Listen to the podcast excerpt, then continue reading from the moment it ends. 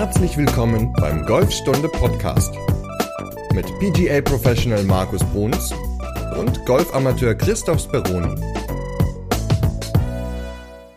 Folge 130. Heute sprechen wir darüber, wie man einen Trainingsplan erstellt. Moin Markus.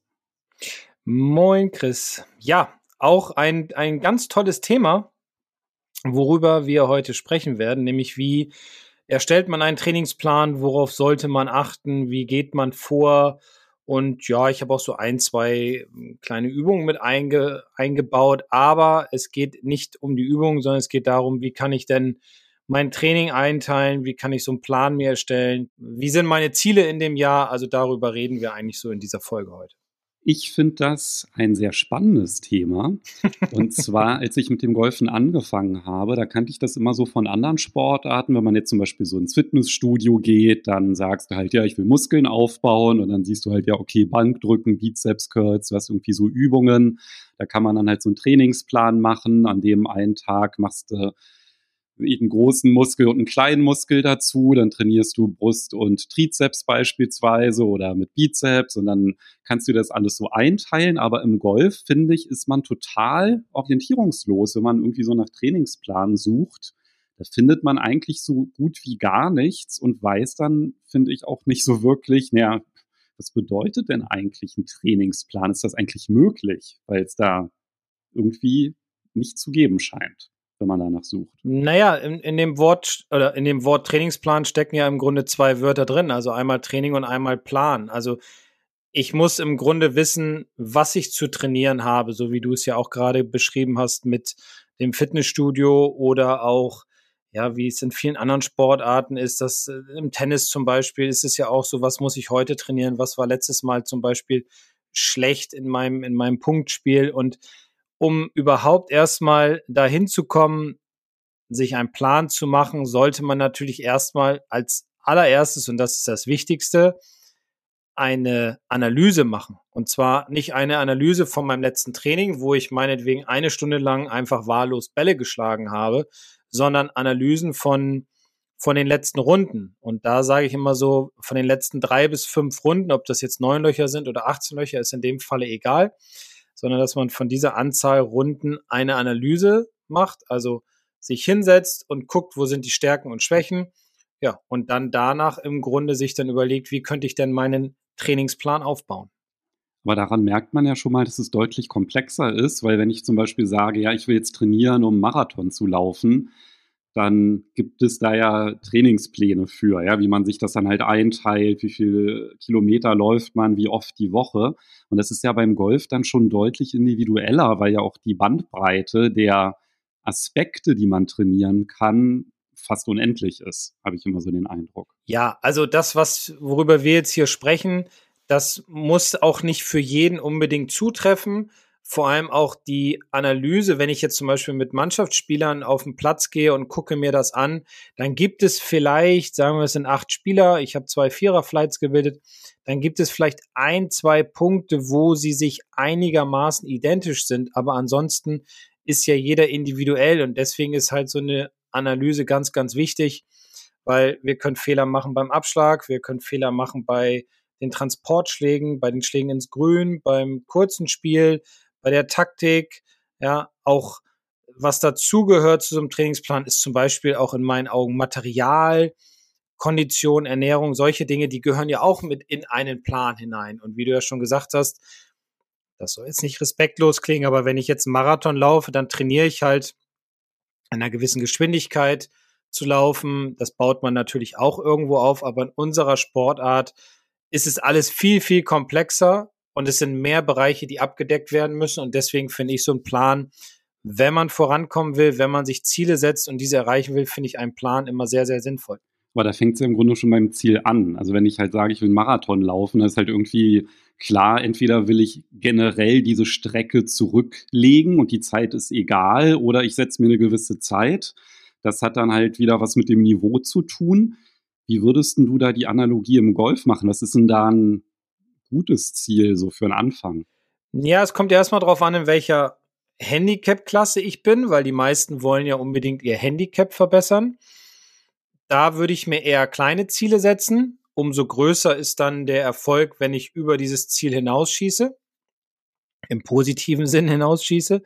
Wenn ich jetzt sage, ja, Handicap ist mir ehrlich gesagt egal, ich spiele sowieso nicht so viele Turniere, dann könnten ja auch Ziele sein, ich möchte, keine Ahnung, taktisch besser werden, ich möchte besser im, im kurzen Spiel werden, ich möchte einfach von den äh, durchschnittlich 36 Putts wegkommen. Also da gibt's ja eine ganze Menge Ziele, die man sich setzen kann. Oder ich möchte einfach meine Drives weiterhauen. Da gibt's ja auch viele verschiedene Methoden, um das hinzubekommen. Also ich glaube, deswegen ist es sehr, sehr komplex in unserer Sportart und man kann sich nicht nur auf eins fokussieren. Worauf wollen wir uns denn in dieser Folge fokussieren?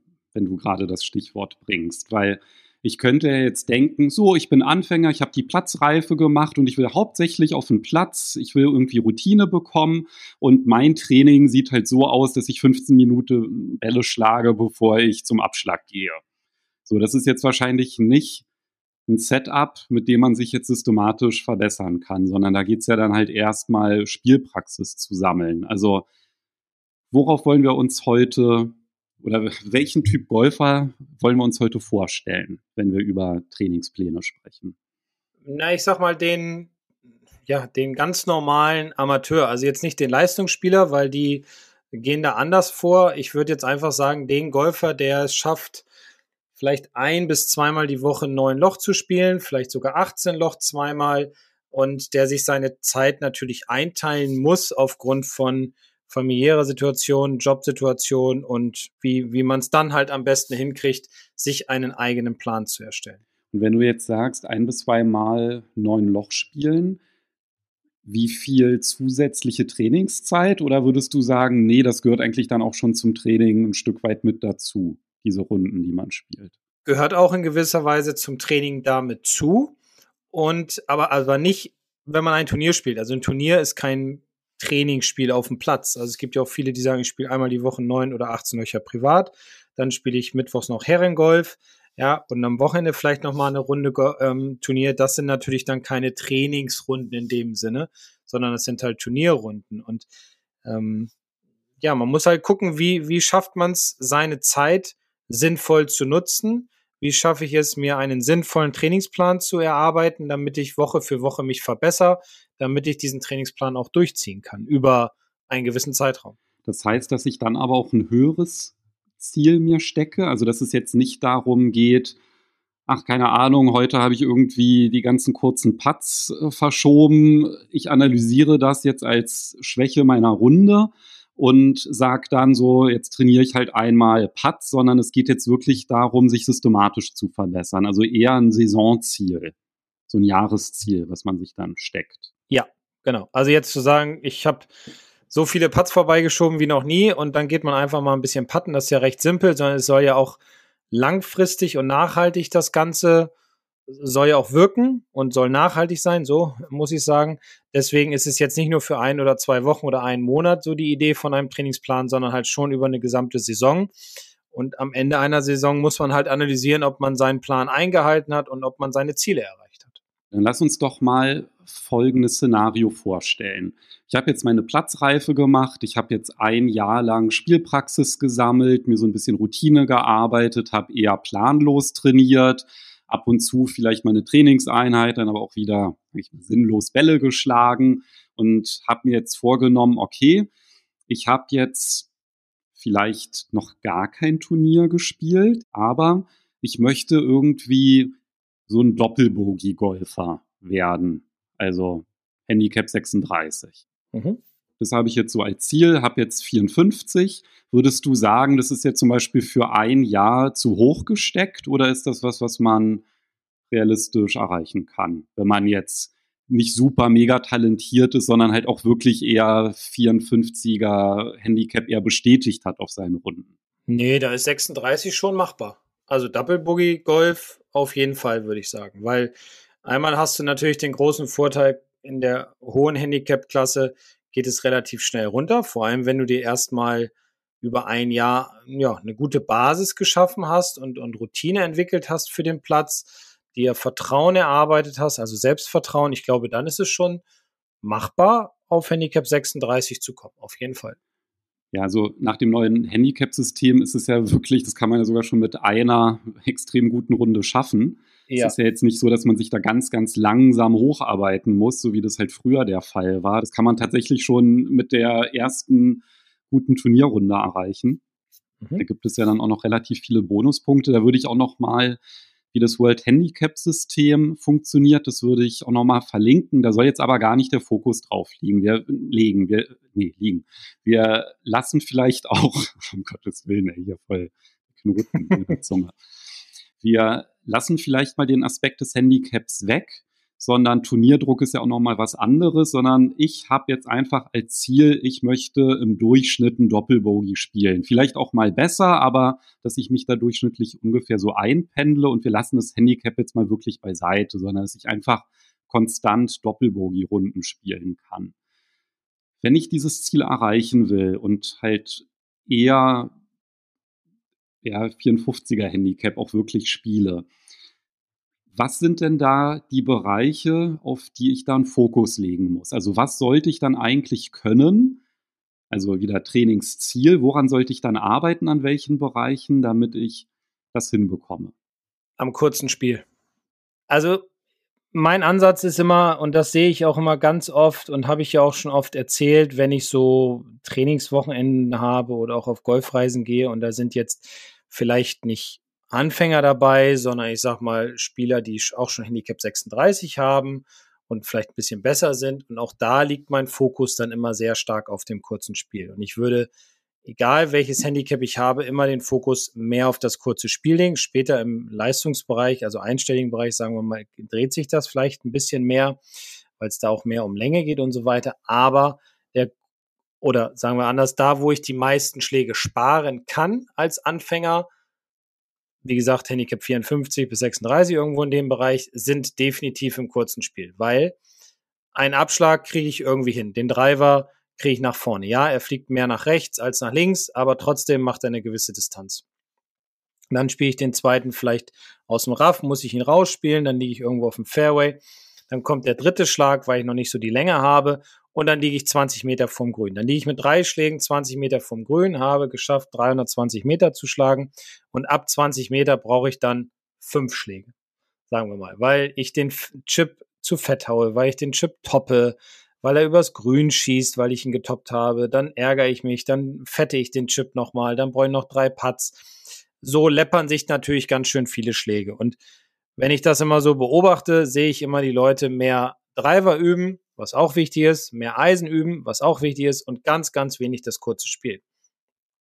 Und ich sehe aber auch dann ganz deutlich, dass die Leute sich einfach nicht systematisch verbessern, vielleicht mal eine gute Runde haben, aber wenn sie dann mal tatsächlich eine Analyse machen, würden sie nämlich auch selbst sehen, wie viele Schläge sie im kurzen Spiel sparen könnten. Und deswegen sollte der Fokus eindeutig im kurzen Spiel legen. Denn wie gesagt, die anderen Bereiche kann man ganz gut abdecken, aber das kurze Spiel ist halt wichtig. Man braucht einen guten Ballkontakt, man braucht eine gute Längenkontrolle und da muss halt der Fokus drauf liegen.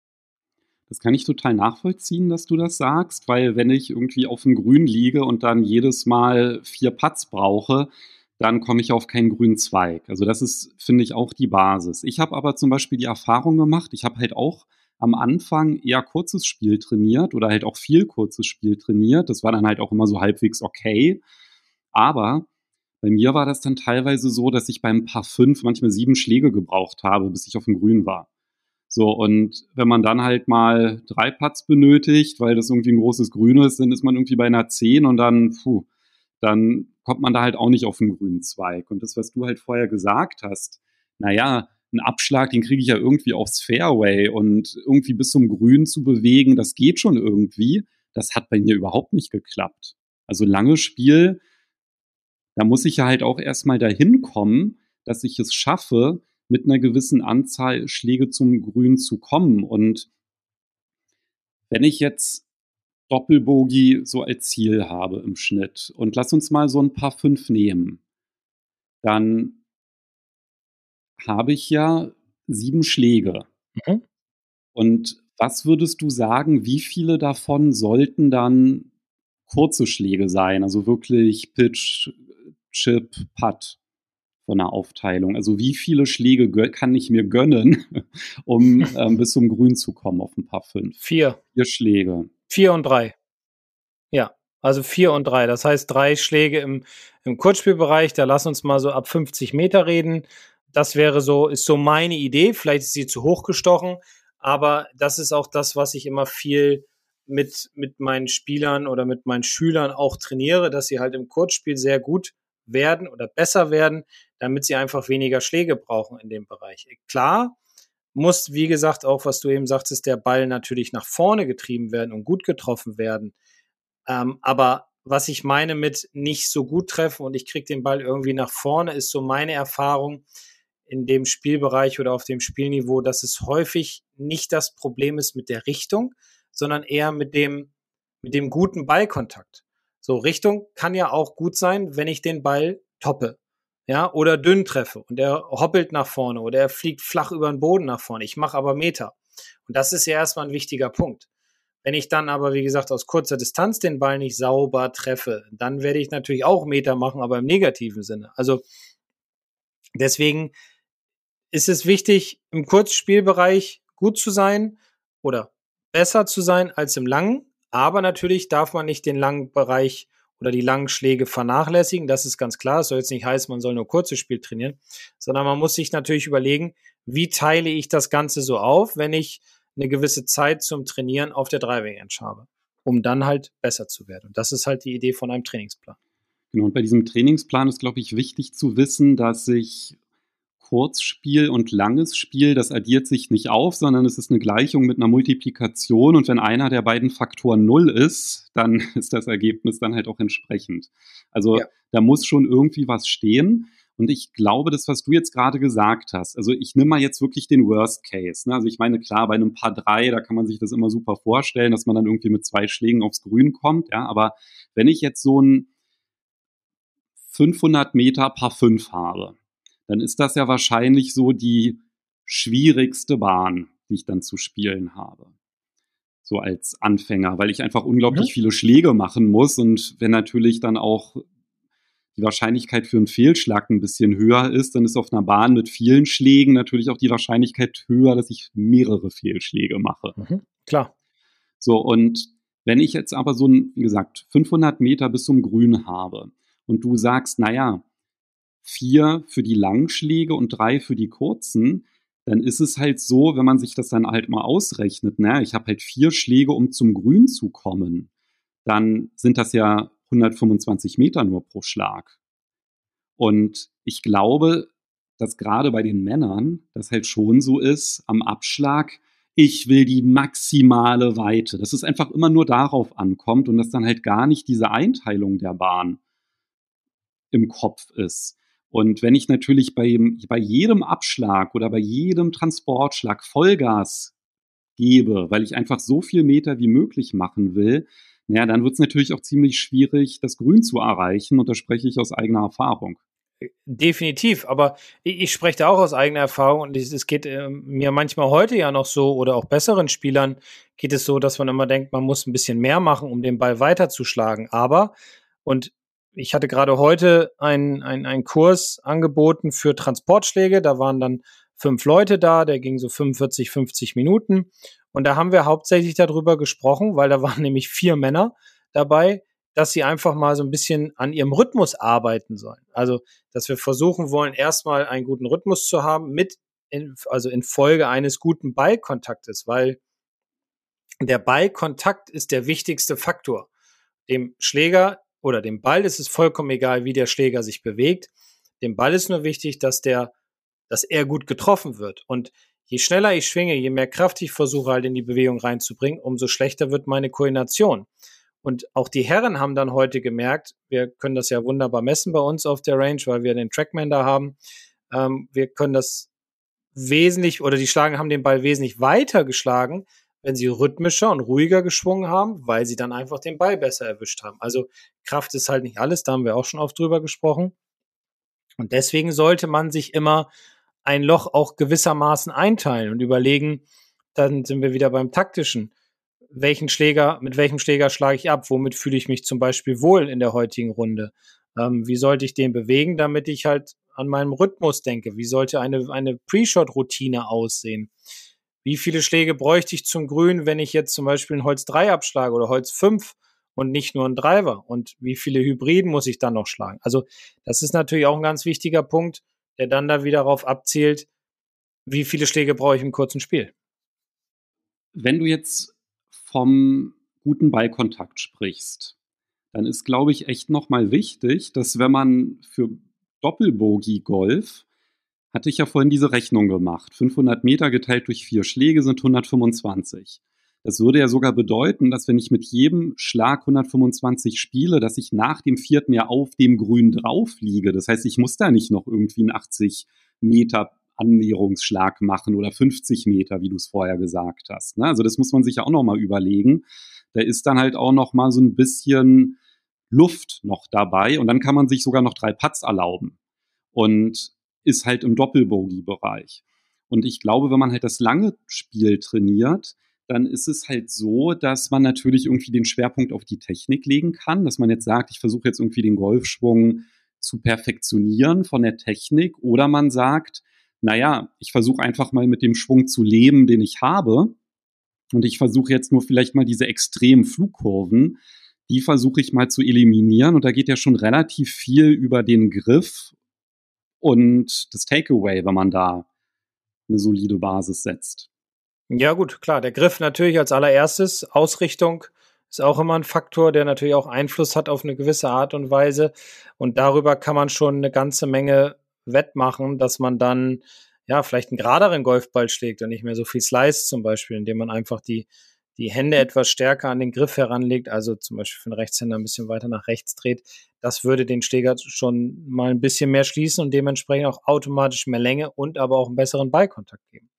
Aber wie gesagt, der wichtigste Faktor bei unserem Spiel ist halt der Ballkontakt und dass er gerade ausfliegt. Und ich glaube, wenn man da den Fokus drauf legt, auf Rhythmus, auf Routine, dann kann schon eine ganze Menge, können schon eine ganze Menge äh, Schläge gespart werden.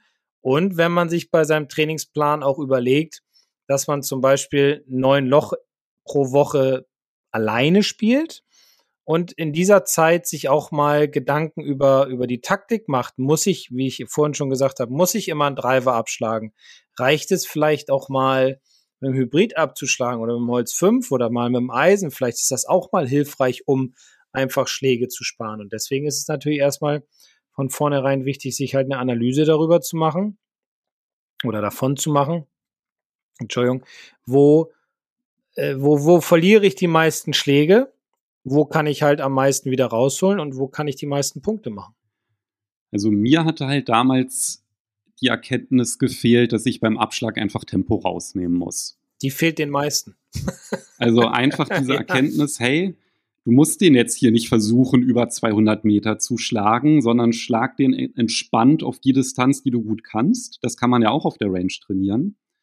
Hol nicht so doll aus und bleib ruhig ja. schwinge rhythmisch. Das heißt, das ist eigentlich schon ein ziemlich gutes Trainingsziel, wenn man sich das halt einfach so als Basis setzt für die langen Schläge. Und dann kann man tatsächlich, wenn man jetzt gezielt trainiert, auf besondere Lagen und das kurze Spiel eingehen. Und das ist ja dann halt auch meistens immer das, woran es dann hapert auf der Runde, wenn man halt die Analyse macht. Und bevor wir vielleicht darüber sprechen, wie man jetzt zum Beispiel ganz gezielt das kurze Spiel verbessern kann, wie gehe ich denn da jetzt vor, wenn ich jetzt so zum Beispiel sage, naja, ich habe jetzt ein Jahr lang Golf gespielt, wie kann ich denn dann wirklich gut entdecken, an welchen Bereichen ich oder in welchen Bereichen ich den größten Hebel habe? Ja gut, also man kann natürlich immer an seinen Situationen auf dem Golfplatz das entdecken oder ermitteln. Gut, es gibt viele, viele Apps, die natürlich das Ganze schön abspeichern. Wenn man die jetzt aber nicht benutzt, kann man es ja auch per Hand machen, sozusagen, dass man sich einfach Notizzettel mitnimmt und zum Beispiel aufschreibt, auf neun Loch habe ich fünfmal den Driver genommen und fünfmal habe ich den Ball rechts weggesliced. Ja, oder ich habe, weiß ich nicht, beim Pitchen aus 60, 70 Metern habe ich immer den Ball übers Grün getoppt. Äh, ist jetzt, sind jetzt übertriebene Beispiele vielleicht, aber so kann man natürlich ganz gut ermitteln, wo, wo müsste ich jetzt beim nächsten Training, wo müsste ich bei meinem Trainingsplan den Fokus drauflegen, weil ein gesleister Drive, fünfmal auf neun Loch, könnten unter Umständen fünf Schläge sein, weil der Ball natürlich rechts ins Raff reinfliegt, rechts tief in die, wir sagen immer ganz weit rechts ist dann immer die Scheiße, da hineinfliegt. Ich kann ihn nur rauschippen, ich kann vielleicht nur ähm, hier einen, einen Strafschlag nehmen. Dementsprechend habe ich vielleicht sogar sechs bis sieben Schläge in dem Bereich verloren. Ich will das mal runterbrechen, wenn ich den Ball gerade schlagen kann oder ein bisschen mehr nach links, dass ich vielleicht nur zwei Schläge verliere, dann habe ich aber immerhin fünf gewonnen. Also ich glaube, da kann man in, in vielen Bereichen vieles wettmachen. Aber man muss das Ganze auch professionell angehen und auch in aller Ruhe. Und am besten ist es sogar, wenn man mal alleine spielt, dass man sich voll auf diese Dinge konzentriert, um sich dann darüber halt wirklich diesen, diesen Plan erstellt, um zu sehen, wo liegen denn meine tatsächlichen Schwächen. Ja, wenn ich jetzt fünfmal ins Raff treibe, chip den nächsten raus und hau dann immer mein Eisen in Richtung Grün, dann liegt mein Problem nicht in dem Bereich des, der Transportschläge, sondern dann liegt mein Bereich tatsächlich im, im Driven erstmal, weil da könnte ich Schläge sparen, wenn meine Bälle mehr auf dem Fairway oder im Semira fliegen und ich kann den Ball immer noch wunderbar in Richtung Grün transportieren. Ich finde das übrigens gerade am Anfang extrem schwierig, sowas zu analysieren. Also zum einen ist es so, dass wir hatten ja schon vor ein paar Folgen drüber gesprochen, dass ich als Anfänger bin ich ja schon im Grunde überfordert, meine Schläge zu zählen. Ja, also da komme ich ja da mit allem Möglichen durcheinander, weil mir da tausend Gedanken durch den Kopf schießen. Dann finde ich das halt relativ schwierig, dann sich dann halt auch noch so irgendwie so eine Strichliste mit den Fehlschlägen zu machen. Also ich glaube, was halt ganz offensichtlich ist, ist zum Beispiel, wenn man halt irgendwie so merkt, oh Mist, aus dem Bunker komme ich ja nie raus, kann ich im Grunde das Loch streichen, sobald ich im Bunker bin. Oder dieses, ähm, ja, ich chippe und der Ball, der schießt dann halt immer übers Grün hinaus oder ich bleibe mit dem Schläger am Rasen hängen. So, ich meine, das sind natürlich so Ereignisse, die sich natürlich einbrennen. Ich finde aber, was manchmal auch so ein bisschen untergeht, ist dann halt auch so der Fokus auf dem, was halt gut klappt. Ja, natürlich, wir reden immer über das Negative. Das ist, äh, ist ja das Blöde an der Sache. Man muss sich dann eigentlich auch mal überlegen, wie du schon gesagt hast, wo sind denn meine Stärken? Meine Stärken sind zum Beispiel darin, dass ich immer nur zwei Putts brauche. Das ist ja was Gutes. Wenn ich nur zwei Putts brauche, egal aus welcher Distanz, ist das ja nicht schlecht, wenn ich vorher das Grün getroffen habe. Wenn jetzt meine Chips immer zu lang sind, dann weiß ich, okay, eine Schwäche ist bei mir im Chippen, aber nicht unbedingt im Putten. Also kann Putten natürlich ein positiver Bereich sein. Oder ich schaffe es, immer aus dem Bunker herauszukommen, dann heißt mit einem Schlag ja, und ich bin dann auf dem Grün, dann heißt es, okay, mein Bunkerspiel ist für mein, für mein Niveau, für mein Level in Ordnung. Ja, ich muss dann irgendwie irgendwann ran und das noch ein bisschen verfeinern, aber trotzdem ist der Bunker erstmal was Positives, weil ich schaffe es jedes Mal auf das Grün zu kommen, wenn ich drin liege. Und äh, ich müsste dann meinen Fokus auf eine andere Sache legen. Also positive Dinge müssen auch immer mit rausgenommen werden oder analysiert werden. Und deswegen ja, braucht man halt Zeit und man braucht Routine. Und nochmal, ich würde jetzt nicht als Handicap 54er sofort anfangen, mein Spiel zu analysieren, so wie wir gerade reden, sondern ich würde eher erstmal anfangen zu spielen, Routine gewinnen, ähm, Freude dran gewinnen, gucken, ob das Ganze zu mir passt überhaupt am Anfang.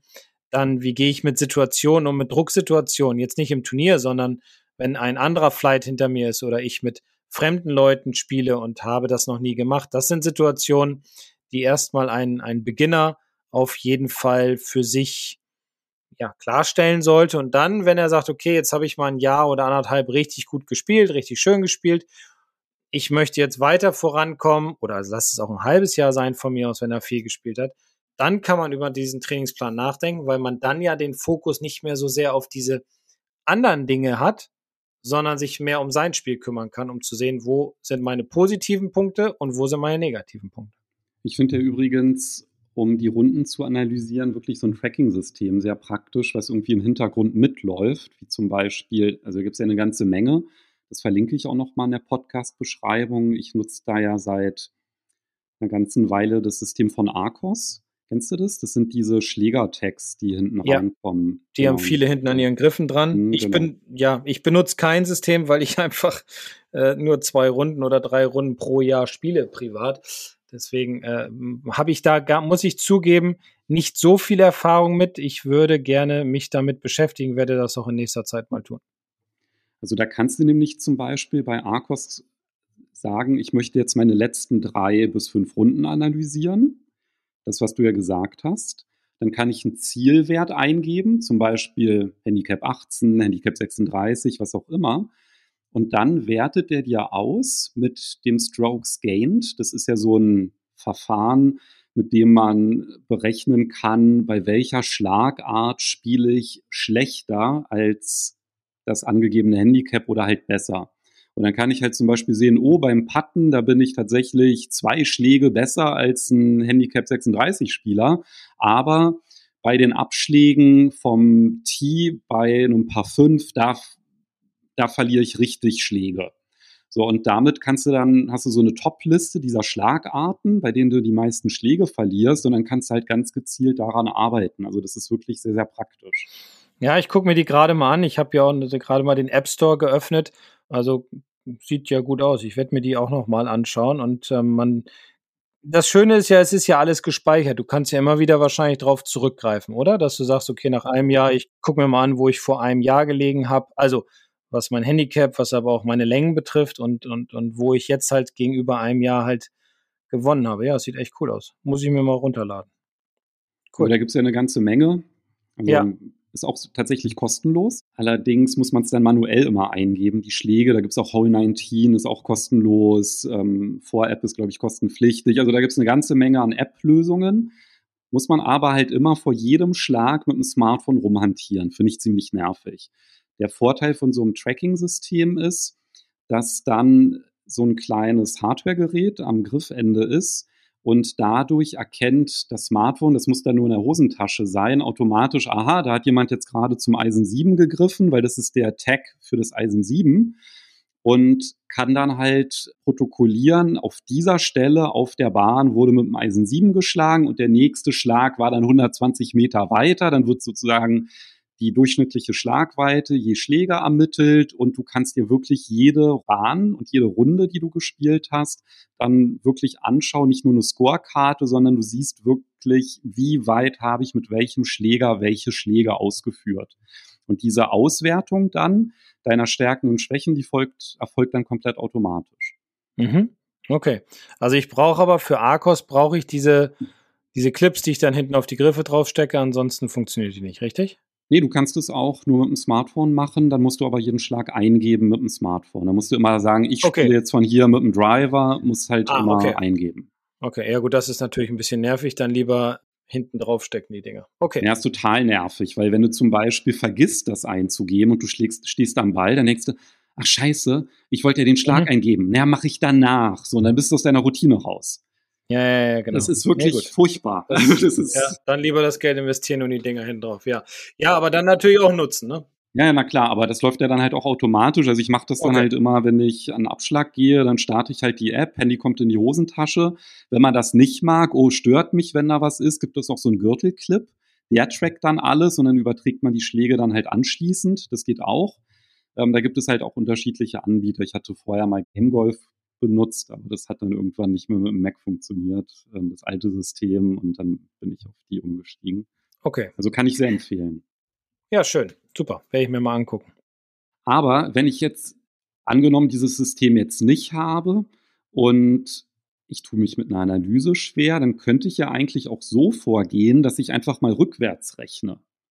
Also ich könnte ja zum Beispiel sagen, wir hatten ja weiß gar nicht, letzte oder vorletzte Folge über diese Referenzlängenmethode gesprochen mit den Putts.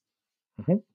So, und dann kann ich ja zum Beispiel sagen, oh, beim 7-Meter-Putt, da schaffe ich es mit einer ganz großen Wahrscheinlichkeit, einen Meter an die Fahne zu spielen, weil ich einfach diese Längenkontrolle habe. Das wäre super, ja.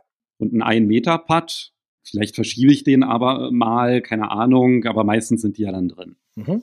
Dann könnte ich mir zum Ziel machen, naja, ich versuche, wenn ich 30, 40 Meter ums Grün herum liege, so sieben Meter an die Fahne ranzukommen, zum Beispiel mit einem Chip. Gut, dass ich mir dann, dass ich mir dann auf der Driving Range Korridore stecke, in die ich reinspielen will, damit ich auf dem Platz halt immer diese Vorstellung davon habe, mein Chip soll jetzt in einem 7-Meter-Korridor sein oder 5 oder wie auch immer, damit ich dann halt mit sicheren zwei Putts runtergehe, weil mein Schwachpunkt im Chippen lag. Das ist ja aber auch eine ganz coole das ist ja nicht nur zurückrechnen sozusagen, sondern es ist ja auch eine ganz gute Trainingseinheit, die man ja in seinen Plan integrieren kann. Ja, da kann man sich im Grunde damit hocharbeiten. Du fängst mit den 1 Meter genau. Platz an, dass du die halt sicher triffst, immer mit dem Gate, mittiger Ballkontakt, die sicher lochen. Nächste Trainingseinheit mache ich die Annäherungsputts, irgendwie versuchen, einen Meter, einen Radius von einem Meter ans Loch ranzukommen. Da geht es gar nicht ums Einlochen. Und dann trainiere ich halt aus unterschiedlichsten Lagen. Und da kann ich auch ein bisschen experimentieren halt in diesen sieben Meter Kreis reinzukommen oder acht Meter, was auch immer, ja, also die Distanz, die ich noch halbwegs gut beherrschen kann. Ja. Und das gibt natürlich unglaublich Sicherheit, wenn man halt weiß, oh, ich bin in meinem sieben Meter Kreis, ja, dann hat man den ja mental fast schon eingelocht, den Ball. Richtig, genau. Also wenn man sich, also oder ich habe es mal bei mir erlebt, dass ich vor einer Runde mich eingeschlagen habe und habe immer versucht, auf der Driving Range das 75 Meter Schild zu treffen. So, mit dem Sandwich. Und das war dann so, das habe ich ein paar Mal gemacht, da hingeschlagen, jetzt nicht getroffen, aber so, dass der Ball halt auf jeden Fall in der Nähe aufkam. Und dann hatte ich mir ein sehr gutes Gefühl erarbeitet. Und das habe ich immer wieder, dieses, diese Distanz habe ich zum Beispiel immer wieder in mein Training mit eingebaut. Und habe gesagt, okay, ich muss auf jeden Fall 10, 15 Schläge mit meinem Sandwich an die 75 Meter Marke machen, weil das eine Distanz ist auf dem Platz, die ich häufig in Situationen habe oder ja an vielen Löchern habe so und das Lustige ist ich habe dann zwei drei Tage später nach den ersten zwei Einheiten habe ich dann tatsächlich an einem paar vier abgeschlagen hatte noch 78 Meter zur Fahne waren jetzt keine genau 75 aber waren 78 und dann habe ich überlegt wie habe ich das denn gemacht? Und dann habe ich gesagt, okay, ja, vor zwei, drei Tagen hast du ja das die ganze Zeit trainiert. Versuch doch mal dieses Gefühl dir wieder zurückzuhöhlen für diese Distanz. Und es hat auch funktioniert. Der Ball lag dann relativ nah an der Fahne. Und so kann man das natürlich für alle Bereiche ganz gut trainieren. Aber man muss natürlich wissen, ja, welches ist jetzt mein Schwachpunkt? Wo liegen meine, ich sage jetzt mal, Stärken und meine Schwächen natürlich? Und wenn meine Schwächen darin liegen, dass ich aus 15 Metern Chippen, also fünf Meter vorm Grün, zehn Meter zur Fahne. Meine Schwächen liegen beim Chippen und ich toppe den Ball immer rüber. Da muss ich natürlich mir ein Ziel setzen, wie so einen ja, Kreis ums Loch herum, wo ich den Ball halt reinchippe. Und diese Übung muss ich dann immer mit in meinen Trainingsplan integrieren. Die kann ich nicht nur einmal machen, sondern die muss ich immer machen oder häufig, damit mein Körper weiß, was er zu tun hat, wenn ich wieder in dieser Situation bin. Weil man spielt häufig in Situationen, in denen man schon mal gelegen hat. Und dann ist es immer ganz gut zu wissen, was habe ich da getan, was war meine Stärke, was war meine Schwäche. Ich nutze immer ganz gerne den Begriff, sich so ein Repertoire an Wohlfühlschlägen zu erarbeiten. Mhm. Du hast ja jetzt gerade diesen 75-Meter-Schlag erwähnt. Bei mir ist es so der 100-Meter-Schlag. Ja, wenn ich irgendwie 100 Meter zum Grün habe, dann freue ich mich, ah ja, was halt daran liegt, dass ich dann halt auch immer oft trainiert habe, das 100-Meter-Schild zu treffen. So, dann weiß man halt, ach, genau diesen Schlag brauche ich jetzt. Und das gibt unglaublich viel Sicherheit auf dem Platz. Genauso, was du gesagt hast, ich habe jetzt hier 30 Meter zur Fahne, ich spiele einen Chip und ich habe da Probleme mit und ich habe vielleicht auch technische Probleme, dass ich einfach keinen sauberen Ballkontakt habe, dann ist es natürlich auch wieder sinnvoll, dort dann eine Trainingseinheit dann dafür einzulegen, da irgendwie die Ballkontakte zu optimieren. Und da haben wir ja auch in den vergangenen Folgen über ganz viele, ich glaube, wir haben ja über alle Schlagarten schon gesprochen, sich da dann halt nochmal die Trainingstipps zu holen, nochmal sich die Technik anzugucken, ähm, das dann halt zu machen. Aber was halt wirklich ganz, ganz wichtig ist, ist einfach dieses Repertoire im Auge zu behalten und halt nicht zu einseitig zu trainieren. Es bringt ja nichts, wenn ich dann irgendwie äh, hier meinen Chip dann so weit optimiere und dann halt nie es schaffe, aus dem Bunker zu kommen. Ne? Also ich muss ja irgendwie auf alles vorbereitet sein, was auf dem Platz passieren kann. Und da gehören natürlich dann halt auch mal Bunkerlagen oder Schläge aus dem Rough dazu ja, Schlagvariation lernen und vor allem aber auch nicht immer nur von einer wunderschönen Stelle ähm, Bälle schlagen. Also wenn es vom Rasen ist, sich den Ball immer schön hinlegen, sondern oder von der Matte, dann liegt er ja meistens gut, sondern auch mal aus, aus schlechten Lagen Bälle schlagen auf der Driving Range. Mal halbe Schwünge machen, mal flache Schwünge machen, mal versuchen, also flache Schläge machen, mal versuchen, einen hohen Ball zu schlagen Genauso auch im kurzen Bereich, dass man mal sagt, okay, ich lege mir einen Ball mal beim Chippen auf eine Kahlstelle, weil der Sommer ist sehr trocken, wir haben viele trockene Stellen auf dem Platz. Dann spiele ich mal, dann liege ich häufig auf so Kahlstellen oder auf Wegen oder so und dann ist das Droppen vielleicht nicht ganz so ideal, weil dann liegt man noch schlechter. Also wenn man trainiert, wenn man sich so einen Plan erstellt, sollte man auch immer darauf achten, dass man nicht nur die schönen Dinge trainiert, sondern auch mal aus Lagen trainiert, die halt schlechter sind, weil wir haben auf dem Platz eigentlich selten die absolut perfekte Lage. Also die kommt vor, klar, wenn wir mal das Fairway treffen, aber das ist halt das Schwierige, immer das Fairway zu treffen und immer direkt mit dem nächsten Ball das Grün zu treffen. Deswegen auch Variationen ins Training mit einbauen, einfließen lassen, aus schlechten Lagen trainieren, hohen Ball, flachen Ball. Ja, vielleicht kann man auch schon mal versuchen, so eine kleine Flugkurve zu schlagen. Es kommt natürlich immer auf die Spielstärke drauf an. Aber das sind halt auch Variationen, die in einen Trainingsplan mit reingehören und nicht nur stupides Trainieren. Ja, jetzt war ich schlecht im Eisen, jetzt muss ich hier eine Stunde nur Eisen trainieren. Das kann funktionieren. Aber erstmal muss man wissen natürlich, was ist technisch jetzt falsch gewesen. Dann muss man wissen, ist das der richtige Ansatz, den ich da mache?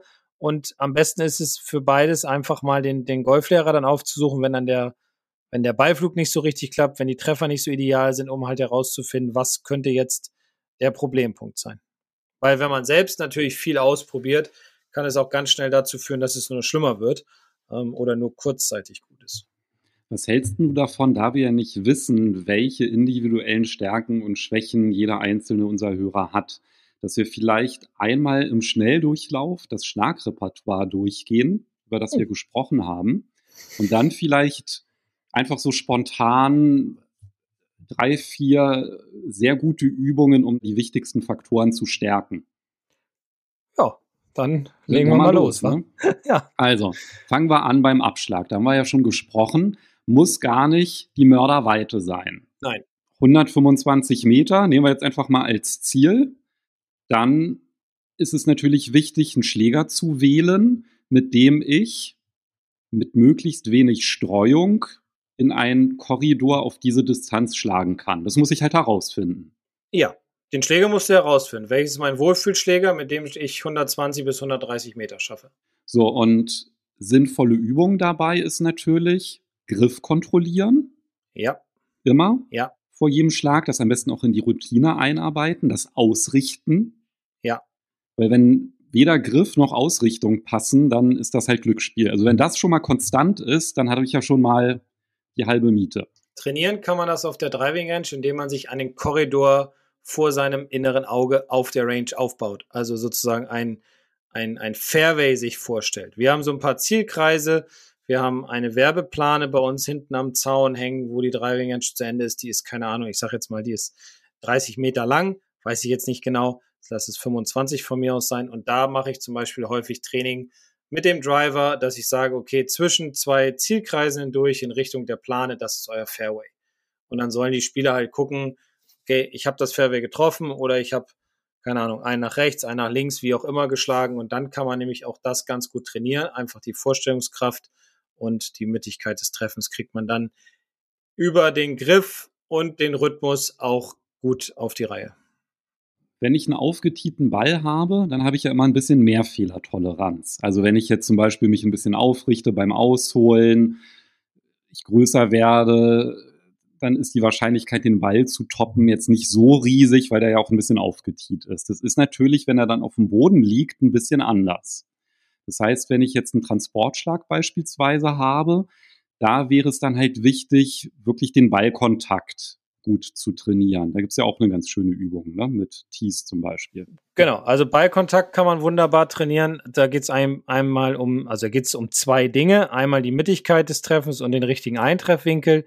Bei der Mittigkeit des Treffens können wir zum Beispiel sagen, dass wir auch so ein Gate-Drill machen. Da kann man zwei Tees nehmen oder zwei andere Range-Bälle und die legt man außerhalb der Spitze und außerhalb der Ferse vom Schläger hin, sodass der eigentliche Spielball in der Mitte liegt. Und wenn ich jetzt zum Beispiel meinen Spielball an der Spitze treffe, dann würde der Ball, der etwas näher zu mir ähm, liegt, mit weg, wegfliegen und ich hätte sofort ein Feedback und könnte dementsprechend beim nächsten Mal automatisch gegenreagieren und würde somit mit der Zeit wesentlich mittiger den Ball treffen. Die, die zweite Übung, klar, die Ballposition muss immer passen, das ist klar, aber der zweite Drill ist zum Beispiel, dass ich sage, ich stecke mir ein Tee äh, drei, vier Zentimeter links vom Ball, also nach dem Ball in den Boden und versuche immer erst den Ball und dann den Boden, also in dem Falle das Tee zu treffen. Das gibt mir auch nochmal ein ganz neues Gefühl, gibt mir ein besseres Gefühl für, ich treffe mehr Ball, dann Boden. Das heißt, mein Schläger kommt mehr in der Abwärtsbewegung an den Ball, was wiederum mit der Mittigkeit des Treffens verbunden einen sehr schön relativ neutralen Ballflug gibt. Also, dass der tiefste Punkt erst nach dem Ball ist, das wird durch dieses Tee symbolisiert, was man dann reinsteckt. Ich mache es ja immer gerne mit dem Hinlegen, die Tee-Rakete. Dann hat man noch besser ja. die Vorstellung, dieses Tee nach vorne zu schlagen, weil nach vorne ist halt auch mal das bessere Bild als nach oben, weil nach oben fliegt der Ball automatisch durch die Neigung des Schlägers, da muss man gar nichts für tun. Also nach vorne schlagen den Ball ist halt auch schon mal eine hilfreiche Vorstellung. Genau, nach oben bringt nicht viel, weil Höhe bringt keine Länge. Wir wollen den Ball nach vorne schlagen, deswegen ist dieser T-Drill, egal ob man reinsteckt oder das Raketen-T nimmt, ähm, diesen Raketendrill nimmt eigentlich egal, es wird beides definitiv helfen. Wichtig ist natürlich dann auch der Trouble Shot, also der Schlag aus dem Rough, weil ich treffe jetzt auch nicht jedes Mal ein Fairway, ganz klar. Der liegt dann halt auch mal im, im tiefen Gras. Ich glaube, da ist einfach der wichtigste Tipp, nicht mit einem Wunderschlag das wieder gut machen, sondern auf dem kürzesten Weg zurück zum Fairway. Ja, der Sicherheitsschlag. Überlegen, was ist das Beste für mich in der Situation? Äh, auch mal so über seinen eigenen Schatten springen, das eigene Ego mal wegpacken und mal sagen, okay, jetzt, jetzt chippe ich den mal nur raus mit dem Sandwedge oder mit dem Pitching Wedge oder vielleicht ein Eisen 9, weil der liegt so schlecht. Ja, da muss man sich natürlich überlegen, passt das? Weil die meisten versuchen natürlich dann auch immer noch auf Länge zu gehen, nehmen dann Eisen 6, Eisen 5 Hybrid und das geht meistens in die Hose. Deswegen da einfach sagen, okay, ich chip den zur Seite raus, um dann halt mit dem dritten Schlag in Richtung Grün schlagen zu können. Kann man sich ja auch erlauben. Ne? Ist ja noch alles gut. Ja, klar. Hat ja genügend Schläge zur Auswahl oder äh, vorhanden. Da verlinke ich auch noch mal ein Video, Schläge aus dem Rough. Ja, falls man das genau wissen will, dann hat man da schon mal eine Anregung für eine Trainingseinheit. So, das heißt, Abschlag wissen wir, was zu tun ist. Transportschlag wissen wir, was zu tun ist. Wenn eins davon nicht geklappt hat, wieder der Sicherheitsschlag zurück. So, jetzt kann es aber natürlich sein, dass der Ball in einem Bunker gelandet ist. Das heißt, irgendwie ein Bunkerschlag sollte ich zumindest so können, dass ich sicher rauskomme. Da geht es nicht um einen Wunderschlag, sondern das kann man halt auch muss man sich einfach nur mal trauen, das zu trainieren. Und da haben wir ja sogar auch schon mal eine komplette Folge dazu gemacht, wie man gut trainieren kann, aus dem Bunker zu kommen. Ja, man muss natürlich im Bunker immer beachten, wie ist denn so die Lage? Also wie bei allen anderen Schlägen natürlich auch. Und das Leichteste ist natürlich immer, sich den kürzesten Weg zu suchen aus dem Bunker heraus. Der muss nicht immer direkt zur Fahne sein. Man muss nicht immer direkt über die große Bunkerkante rüberschlagen, sondern man kann zum Beispiel auch mal den Ball einfach rauschippen, dass man sich im Grunde so hinstellt, wie man beim Chippen auch stehen würde.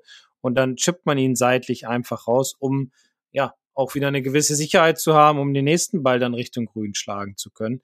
Ansonsten ist es für mich immer ein Schlag, der sehr stark dem, dem Pitch halt ähnelt, nur mit mehr Schlagfläche, also das heißt mehr geöffnet. Ballposition ist weiter vorne im Stand, also für den Rechtshänder dann unter der linken Brust, um einfach tiefer in den Sand reinzukommen. Und das ist halt einer der wichtigsten Punkte, dass man sich traut, in den Sand und durch den Sand hindurch zu schwingen, um halt mit Geschwindigkeit den Ball heraus beschleunigen zu können.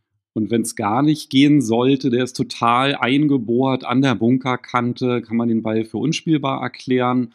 Wenn man ihn innerhalb des Bunkers droppt, das ist halt ein Strafschlag. Man kann ihn sogar außerhalb droppen, dann gibt es aber zwei Strafschläge verlinken wir auch nochmal. Das gilt natürlich auch grundsätzlich für jede Lage. Ja, wenn er irgendwie an einer Baumwurzel liegt oder so, da tut man sich dann auch keinen Gefallen. Also, das ist dann halt wirklich so ein Abwägen. Naja, kürzester Schlag zurück wäre auch schon ein riesigen, riesen Risiko, das hinzubekommen. Dann halt einfach für unspielbar erklären. Verlinken wir auch nochmal. Das geht zur Not auch immer. So, und dann sind wir ja schon in Nähe grün. Mhm. Dann kommen wir ans Chippen und noch ans Patten heran.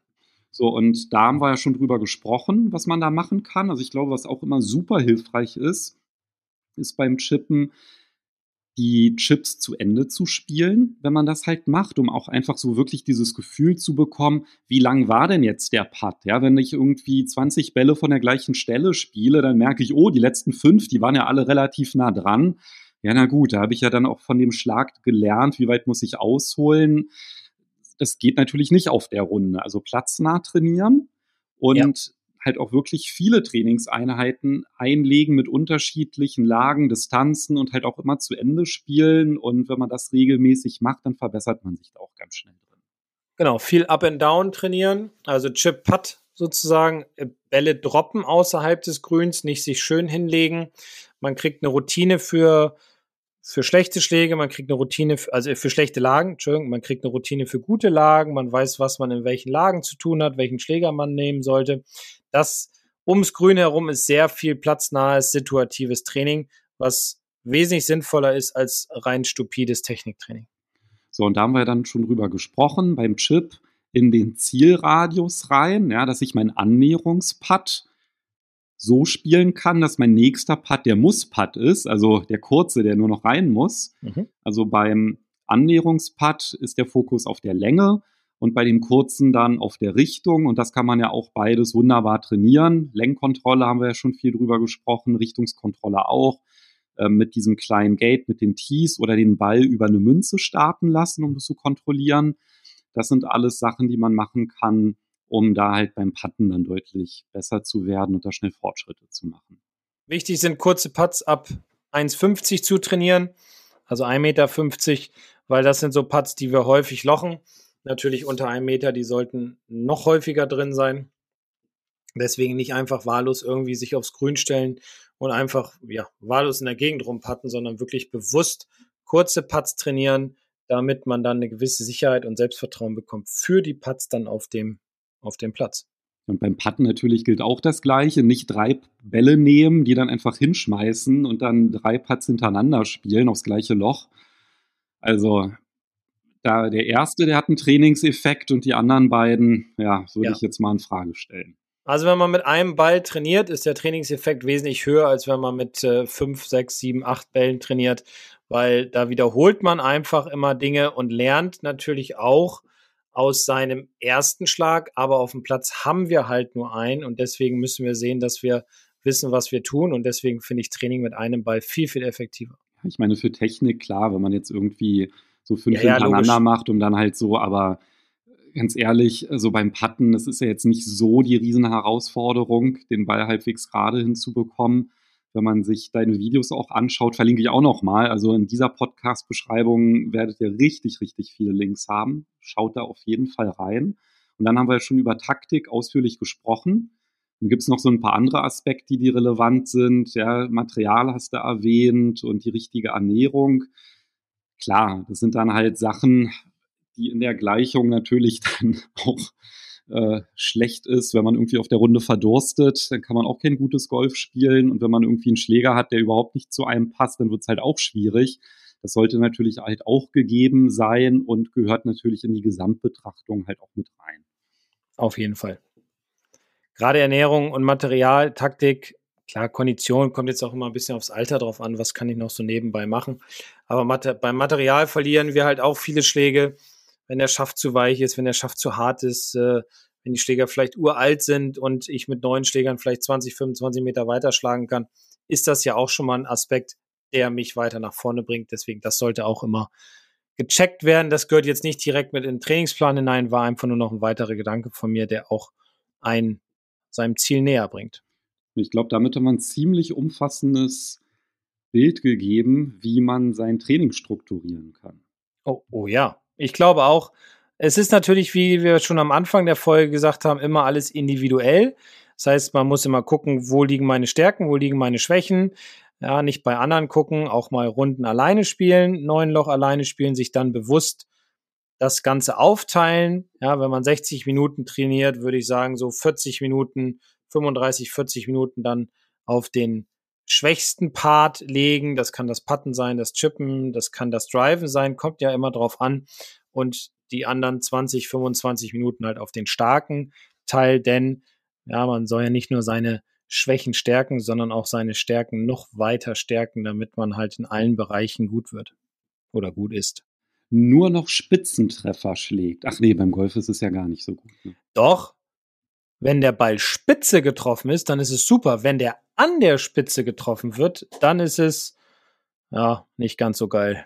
Und genau darüber reden wir in der nächsten Folge. Genau, also Folge 131, wie kann ich die Spitzentreffer vermeiden? Und ja, auch auf diese Folge freue ich mich natürlich mal wieder. Dann hören wir uns nächste Woche. So machen wir das. Bis denn. Ciao. Ciao.